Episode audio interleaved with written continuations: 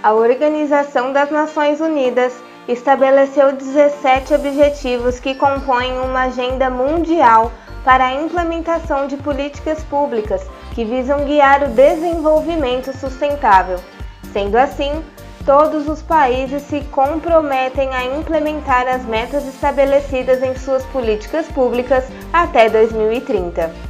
Dentre essas metas está a ampliação da utilização e acessibilidade a energias renováveis e a diminuição dos impactos ambientais. Para compreender melhor os tópicos dessa agenda e suas implicações no mercado de energia solar, converso hoje com Maria Campos, gestora ambiental e mestranda do programa Interunidades em Ecologia Aplicada na Exalc USP. Quer saber mais? Então fica aqui comigo e aumenta o som que está começando mais um episódio do Electro Talks. Electro Talks, seu canal de energia e eletricidade.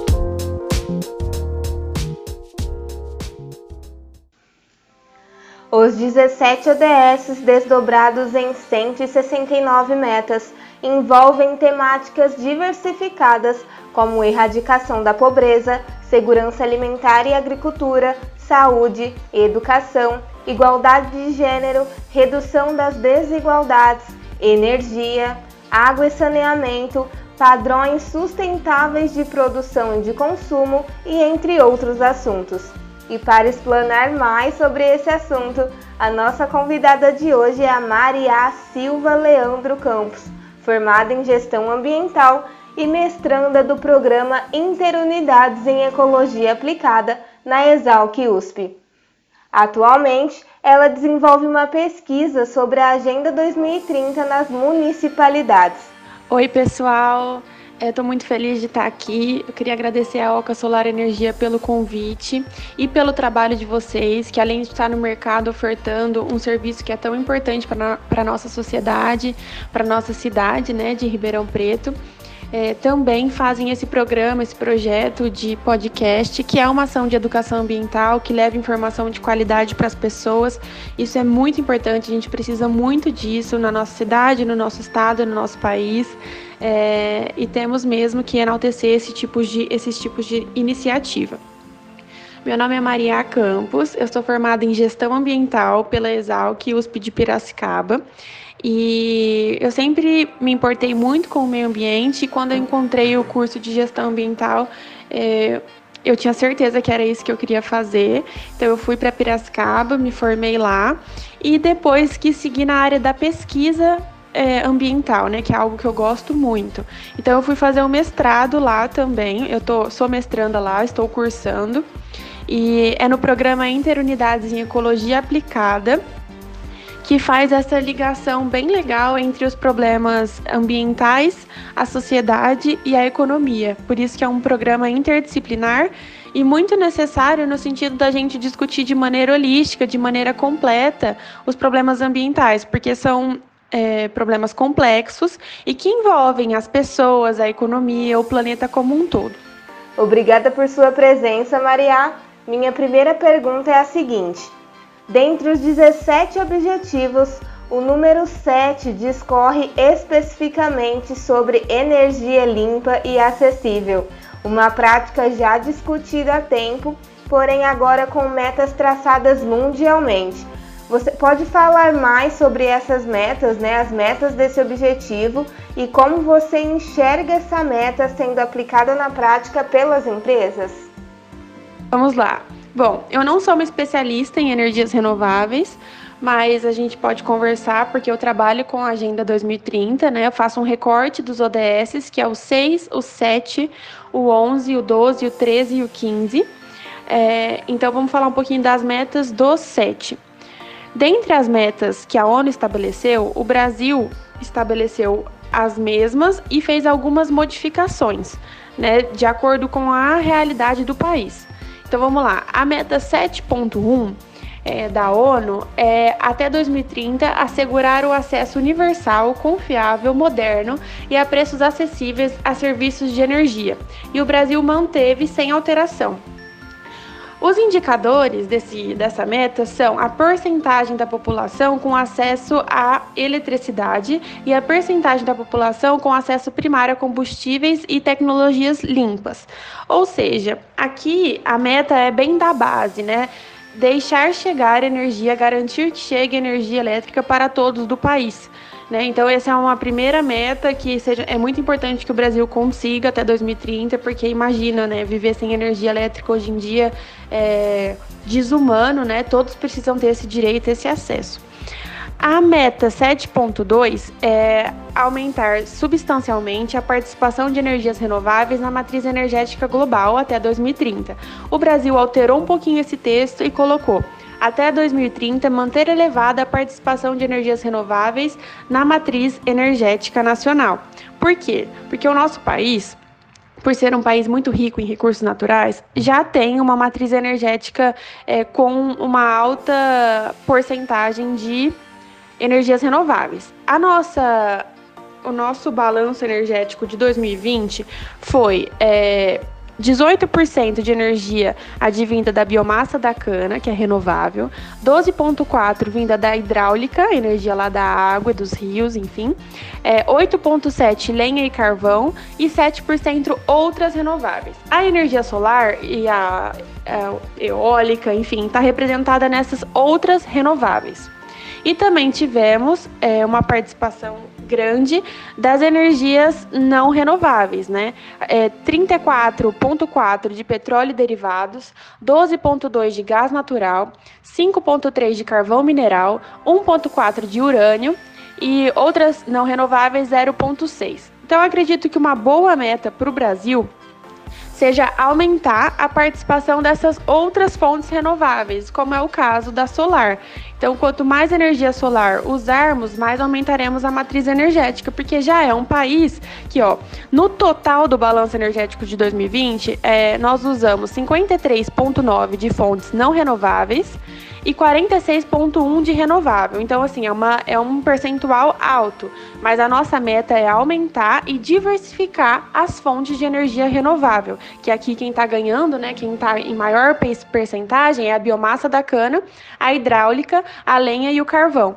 E a, a nossa meta, assim, é aumentar, pode ser, na minha opinião, aumentar as outras, a participação de outras fontes renováveis. Porque, por exemplo, nós sabemos que a fonte de energia hidráulica é renovável, porque vem da água, que é um recurso natural renovável, só que ela não é isenta de impactos ambientais, assim como todas as fontes de energia. Para a gente construir uma usina hidrelétrica, a gente precisa desmatar uma área, desalocar pessoas, comunidades tradicionais, tem um impacto na fauna, na flora. Então, assim, apesar de ser uma energia renovável, ela tem e carrega grandes impactos ambientais. Então, quanto, se a gente puder diminuir a dependência dessa fonte e, e gerar outras renováveis, isso é importante, né? Não é para a gente deixar essa e ir para fontes não renováveis. Mas, assim, aumentar a oferta de outras fontes de energia renováveis é muito interessante.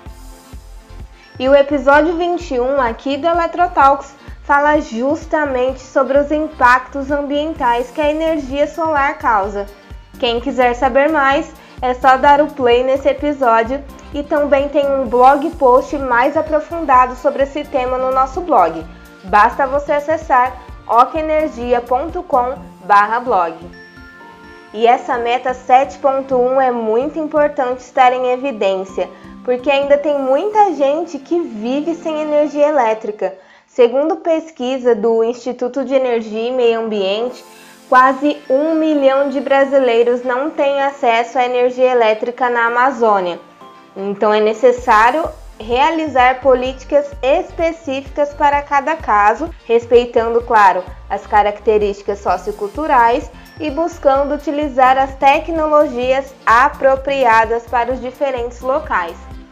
O programa Luz para Todos, por exemplo, levou energia solar off-grid para mais de 16 milhões de pessoas no país em comunidades isoladas.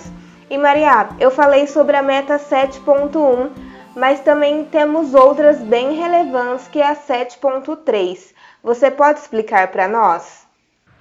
A meta 7.3 da ONU está escrito então que até 2030 dobrar a taxa global de melhoria da eficiência energética e o Brasil fez uma alteração, tirou o dobrar e colocou até 2030 aumentar a taxa de melhoria da eficiência energética da economia brasileira. Então é uma meta que gira em torno de tentar mexer aí nessa eficiência energética, que é assim, quanto menor é, quanto for mais, mais baixa a intensidade energética para a produção de riquezas, de bens, de bens, de serviço, maior a eficiência da conversão dessa energia. Entendeu? Então, assim, a, a meta é diminuir ao passo que podemos, né? O Brasil justificou que ele não vê que é possível dobrar a, a, a eficiência energética, a taxa global, mas ainda ficou com uma meta para aumentar a taxa de melhoria. E aí colocou na justificativa que o histórico do indicador de intensidade energética nos últimos 20 anos indicaria ser inviável a dobra e sinalizou aqui que está sendo feito o Plano Nacional de Energia para 2050 e que depois desse documento vão ser revistas as estimativas de 2030 e aí podem ter mais informações sobre essa meta. E por fim, temos a meta 7.A, que gira em torno de reforçar a cooperação internacional para facilitar o acesso à pesquisa e tecnologias de energia limpa, ou seja, fomentar mais pesquisa é, de, dentro dessa área, é, fomentar empresas de energias renováveis, ou seja, facilitar é, que esses processos ocorram. Muito importante, a pesquisa ambiental, a pesquisa nessas áreas é de extrema importância para que as coisas mudem no país. E a meta 7.b, eu não vou ler porque é enorme, vou colocar aqui é só a do Brasil, que modificou um pouquinho, que é até 2030 expandir a infraestrutura e aprimorar a tecnologia para o fornecimento de serviços de, energias moder de energia modernos e sustentável para todos. Né? Então, melhorar, melhorar e aumentar a infraestrutura para disponibilizar energias mais limpas e renováveis para todos. Esses são o, as metas pro ODS 7, que é garantir acesso à energia barata, confiável, sustentável e renovável para todos. Também temos um podcast e um blog post sobre eficiência energética.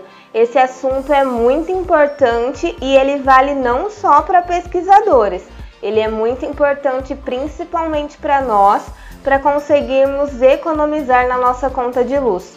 Os links estão todos na descrição do podcast. E a adesão às práticas propostas é algo que pode demorar, né? Por isso, o objetivo tem prazo final, que é 2030. De acordo com sua experiência, qual o tema ou quais os temas mais trabalhados e menos trabalhados dentro dos municípios?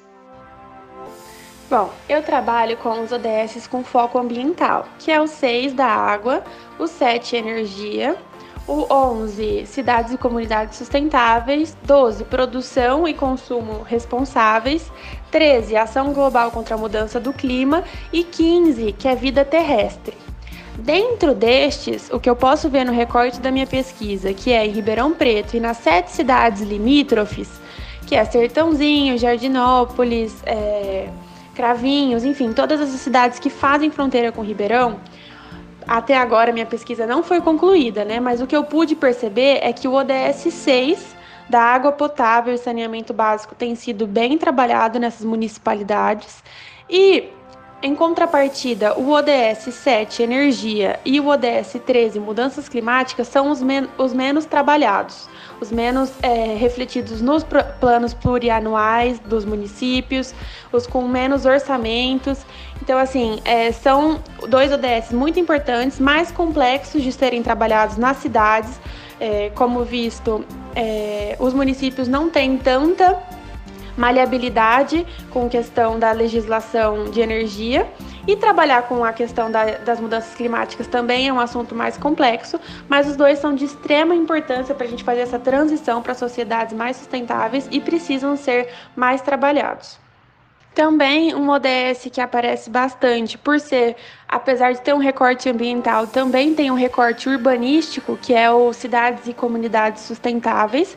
Então ele também acaba sendo mais trabalhado nas cidades porque ele envolve é, mobilidade urbana, obras de estruturas na cidade, então ele acaba aparecendo bastante, que ainda falta muito essa questão da mobilidade urbana, ele aparece mais no sentido de construção de novas estradas, recapa, reca, recapeamento de vias.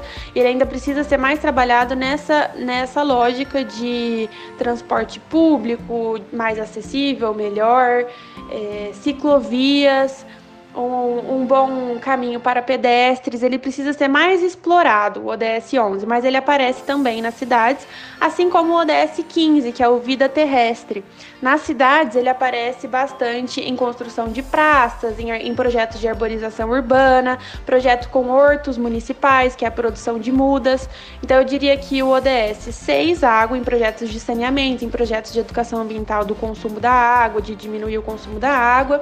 O ODS 11, ainda que ele seja muito trabalhado é, de maneira empobrecida, somente falando de recapeamento de vias, construção de infraestrutura para carros, ele precisa ainda ser trabalhado falando para ciclovias, para pedestres, em outros termos ele aparece também. E o ODS 15, que é que visa uma é, diminuir desmatamento, aumentar a flora terrestre nas cidades, a massa verde nas cidades, ele tem sido trabalhado através de projetos com praças, com mudas, com arborização urbana. Ainda precisa de melhoras, né? Em uma das perguntas, a gente estava conversando sobre quais os ODS que foram mais trabalhados. É, e eu conversei sobre a minha pesquisa, da minha realidade, mas eu também encontrei é, um relatório do BNDES, que é o Banco Nacional é, do desenvolvimento, em que ele mostra aqui, que foi atualizado inclusive em 2021, todos os desembolsos que o banco fez para cada ODS. Então, aqui o que está ganhando com 244 bilhões investidos é o ODS 9, Indústria, Inovação e Infraestrutura. E na sequência, com 183 bilhões, o ODS 8, Trabalho Decente e Crescimento Econômico. E em terceiro lugar, com 87 bilhões, o ODS 7, energia limpa e acessível. Então, assim, aí tem vários e o menos trabalhado, assim, o menos que o que recebeu menos orçamento do Banco Nacional do BNDES é o ODS 5, igualdade de gênero, recebeu 69 milhões. E eu achei muito interessante esse quadro. Se vocês quiserem ver, está disponível no portal de transparência do BNDES e mostra quanto está sendo investido em, em cada ODS pelo, pelo banco. Então, achei bem interessante compartilhar com vocês. Cada estado tem uma política própria sobre o tema, apenas seguindo o que a federação sugere.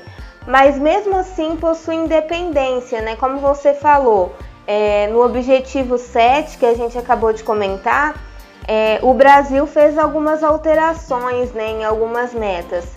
Então, quais estados, Maria, estão à frente nessa discussão? Bom, recentemente eu escrevi um artigo que buscou entender como o estado de São Paulo está trabalhando com o ODS 13, Ação Global contra a Mudança do Clima. Então, eu acho legal destacar aqui, eu não tenho muito conhecimento sobre os outros estados, então eu vou focar no estado que eu estou trabalhando, que é o de São Paulo.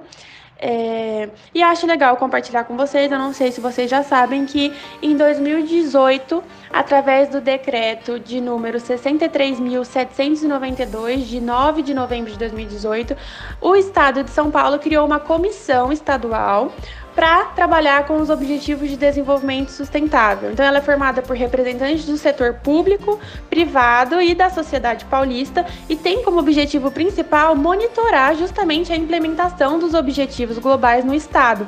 Então, acredito que é uma grande, um grande feito para o Estado ter pessoas destinadas para essa função, porque é, as prefeituras, os órgãos públicos já têm as suas funções específicas, né? então eles são normalmente sobrecarregados. Então é difícil você chegar com uma agenda totalmente nova que não está inclusa ainda nos planos plurianuais, que são e nas LOAS, né, que são os orçamentos que as prefeituras se organizam.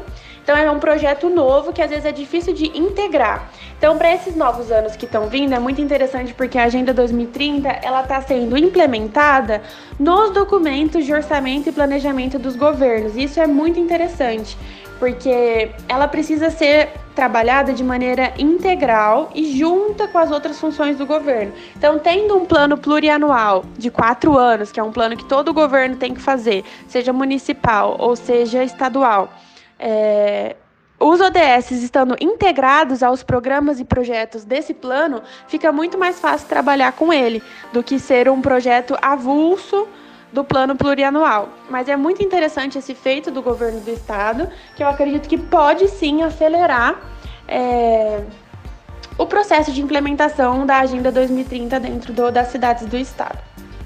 E algumas empresas, exemplo da Natura, estão na vanguarda da implementação das métricas estabelecidas. Há uma sinalização de que as ODS serão obrigatórias? É muito interessante mesmo quando empresas têm como característica estar tá sempre à frente, buscando implementar as métricas para uma sustentabilidade. É muito importante. Também porque o consumidor está ficando cada vez mais consciente por uma necessidade né, do planeta, que a gente precisa mesmo transformar os consumidores em consumidores conscientes e as empresas sabendo disso, é muito quanto mais cedo você começa essa transição, essa busca por métricas estabelecidas para ser mais sustentável, para fazer uma economia circular, para diminuir os, os resíduos gerados na produção, para diminuir o carbono né, em todo o ciclo operacional, é muito interessante. Eu não acredito que é, há uma sinalização para os ODS se tornarem obrigatórios, no sentido de que eles vêm, ele é uma recomendação da ONU que não pode ferir a soberania dos países. Mas, assim, os ODS podem e devem se tornar cada vez mais influentes dentro dos países, porque no modelo de desenvolvimento que a gente escolheu, o desenvolvimento sustentável tem que ser a nossa meta. Ela precisa ser para a gente conseguir ter um futuro como humanidade. Então, quanto antes as empresas se adequarem às metas, à Agenda 2030, quanto mais é, cedo as empresas buscarem é, bater essas métricas para estar dentro de um possível desenvolvimento sustentável, melhor para as empresas, melhor para a sustentabilidade dessa empresa no sentido dela se manter no mercado, né? Porque a gente, eles vão precisar se inovar na medida em que a sociedade for demandando novas nova, novos desafios, novas funções. Então, para as empresas, quanto antes elas se adequarem, com certeza muito melhor. E para os governos, na hora da gente escolher os nossos governantes, é muito importante que a gente escolha pessoas que estão comprometidas com a causa é, da Agenda 2030, ou seja, com a causa social, ambiental e econômica, para que é, os ODS, a agenda ou outras métricas de sustentabilidade estejam cada vez mais integradas nos planos de governo, que para assim, é, quanto mais integradas essas metas estiverem, mais benefícios as, as empresas que estão trilhando esse caminho da sustentabilidade terão, é, os pequenos empresários que querem começar um um negócio mais verde, mais sustentável, também vão poder contar com mais benefícios, enfim. É importante que a gente escolha é, governantes que se preocupem com a causa ambiental, que se preocupem com a causa social, para que a gente consiga é, desenvolver esse assunto no país. Participaram do processo de desenvolvimento dos ODS a sociedade civil, o setor privado e os líderes de governo portanto, todo mundo pode fazer sua parte. Mas, sobretudo, as empresas têm papel muito importante nesse contexto, porque os ODS são tão importantes para os negócios e quais os benefícios para as empresas que assumem esse compromisso. Eu acredito que a Agenda 2030 é sim muito importante para os negócios, é, quanto, antes as as, quanto antes as empresas conseguirem se adequar aos objetivos e à agenda, melhor. É, no sentido de que vai ser necessária essa transição, por bem ou por mal, porque nós estamos trilhando um caminho é, para uma crise ambiental muito séria. Então, quanto antes as empresas conseguirem fazer essa transição, mais sustentável elas terão, mais futuro elas terão, porque por bem ou por mal teremos todos que transicionar para esse caminho de um desenvolvimento sustentável, para uma transição ecológica. E também porque os, os, consumidores vão buscar, estão cada vez mais buscando por empresas comprometidas, por empresas é, que firmam esse compromisso com o meio ambiente, com a sociedade. E fiquem atentos que ainda esse mês nós vamos falar aqui no Eletrotalks justamente sobre isso, né? como essa nova realidade das empresas, dos negócios, terem que se preocupar muito mais com a questão de sustentabilidade e como isso atrai grandes investimentos. No seu ponto de vista, Maria, quem mais está cumprindo com as metas? O governo, o setor privado ou a sociedade? Bom, eu não posso te afirmar quem está cumprindo mais as metas, né? O setor privado, a sociedade ou o governo. Dentro do meu universo, que é o da pesquisa nas universidades, eu tenho visto bastante trabalho muito interessante é, usando os ODS ou pesquisando temas relacionados aos ODS. E tenho visto, assim, como moradora de Ribeirão Preto, bastante iniciativa legal no sentido da sociedade organizada, da sociedade civil organizada. Então, aqui em Ribeirão tem teve a Semana Lixo Zero, que tem tudo a ver com os ODS, o Grupo Ribeirão Menos 3 Graus, que também trabalha em prol é, das mudanças climáticas, né, de mitigação das mudanças climáticas, o IPSIC, que é um instituto de pesquisa aqui de Ribeirão, que também faz diversos trabalhos relacionados ao ODS, inclusive tem o livro é, Seis Passos para uma Cidade Humana, então, dentro do, do meu universo, eu tenho visto bastante ação no sentido dos ODS dentro do mundo da pesquisa, mestrado, doutorado, dentro das universidades e também tenho visto bastante iniciativa por parte da sociedade civil organizada. Mas é, é uma certeza de que todos os setores da sociedade precisam. É, estar juntos nessa busca pelos ODS. O governo é muito importante, o setor privado é importantíssimo e todo mundo junto. Infelizmente, o nosso tempo aqui está acabando, mas para finalizar, gostaria que você deixasse ao nosso ouvinte uma pequena síntese sobre os ODS e quais são os melhores pontos da Agenda 2030. A Agenda 2030 tem muitas partes interessantes. Bom, ela vem numa sequência, né? Ela vem para substituir, para continuar o trabalho dos oito objetivos do milênio, que foi lançado em 2000 e teve esses 15 anos até 2015 para ser trabalhado. Nos oito objetivos do milênio, havia apenas um objetivo, que era o 7, que versava sobre meio ambiente, que se chamava qualidade de vida e respeito ao meio ambiente. Já, já temos essa grande mudança na Agenda 2030, que são diversos é, ODSs que falam sobre a questão ambiental. É, desde os dois, Fome Zero e Agricultura, né? É, o 6, o 7, o 11, 12, 13, 14, 15, tem vários é, objetivos que falam sobre meio ambiente. Isso é muito legal, porque ficou mais próximo cada causa, causa ambiental de nós.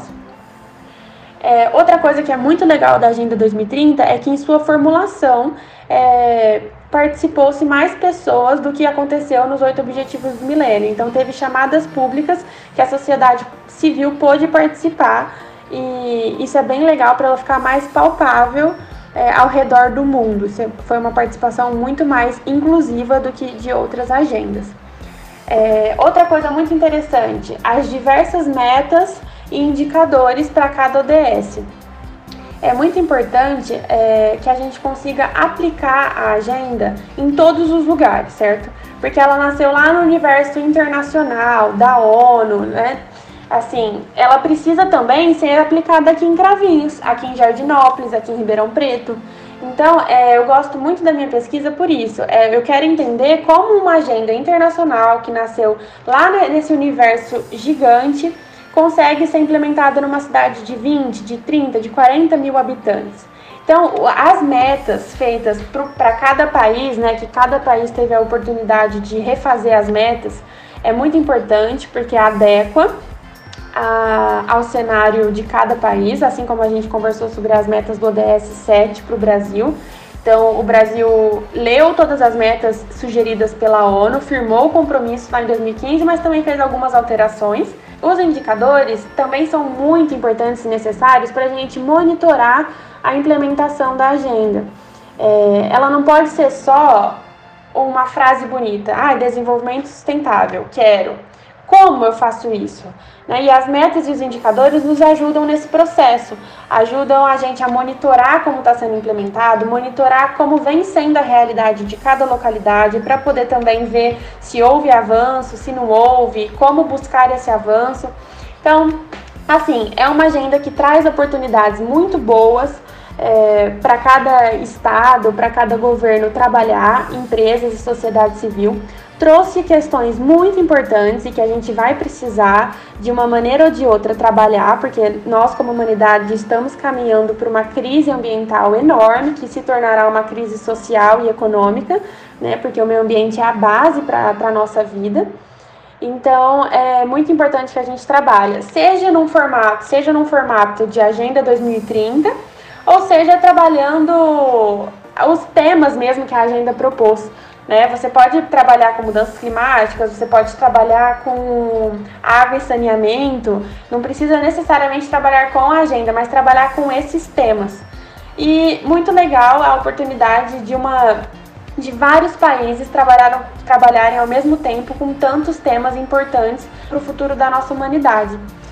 Então acredito que é isso. Agradeço muito a participação. É, Para mim foi novo estar aqui, então estou disponível caso alguém tenha ficado com alguma dúvida, é, qualquer indagação. Eu tenho um Instagram que chama Eco na Prática, arroba Eco na Prática, que eu converso também sobre questões ambientais, mostro um pouquinho do, do dia a dia da minha pesquisa na USP, é, com, a, com a, a temática dos ODS nas municipalidades.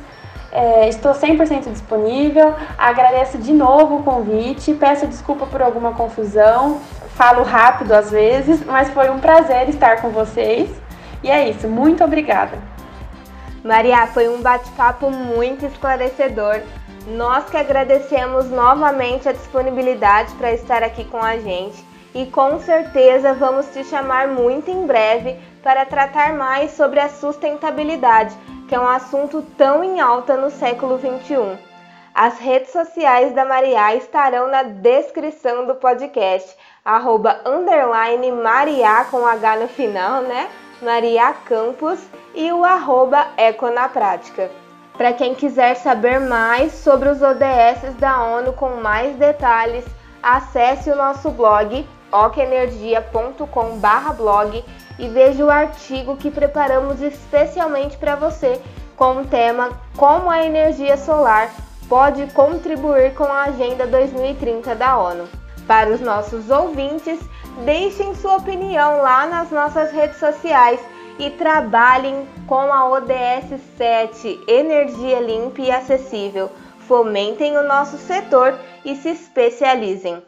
A Oca Solar Energia tem cursos presenciais em parceria com o Senai e também cursos à distância para você se preparar da melhor maneira possível. Acesse oceanenergia.eadplataforma.com. Tchau e eu te espero no próximo episódio.